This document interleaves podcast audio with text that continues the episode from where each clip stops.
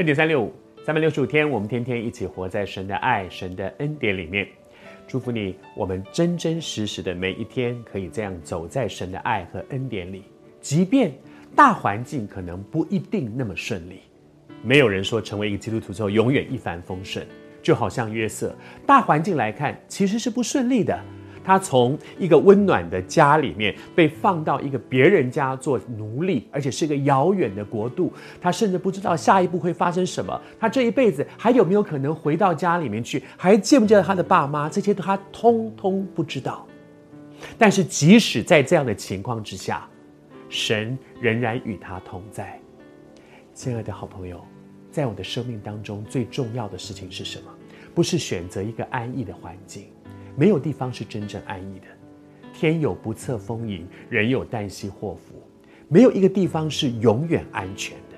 但是最大的安全，就是神与你同在。你要抓住的是神同在，而不是选择一个我以为此刻看起来很安逸的环境。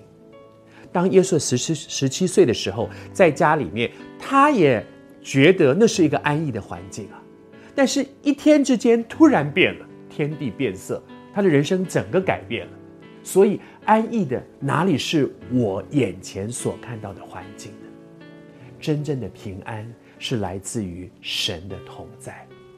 而当神与他同在的时候，他就经验一件事：他的老板在他的身上有一个特别的恩典。圣经上说，约瑟就在主人眼前蒙恩，在工作的职场上。我奉主的名祝福你，也许你也正面对在职场上的一些挫折、一些困难，但是我求主给你，好像约瑟这样的祝福。关键在你要在神给你的位置上做讨神喜悦的事。你可以想象吗？如果约瑟天天在波提乏的家里唉声叹气，然后叫他做这个也不做，做那个也不做，然后一天到晚想：我这一辈子完了，我这辈子不行了。上帝再多的祝福，他也得不到。他的主人在他身上看不到神的荣耀。约瑟不停留在自己的自怨自艾里面，一直在那里抱怨是没有用的。好好的去做好他现在该做的事，以至于耶和华神使他在主人的眼前蒙恩。奉主的名祝福你，你遇到一个在职场上赏识你的老板、主管。这是多大的一个恩典呢？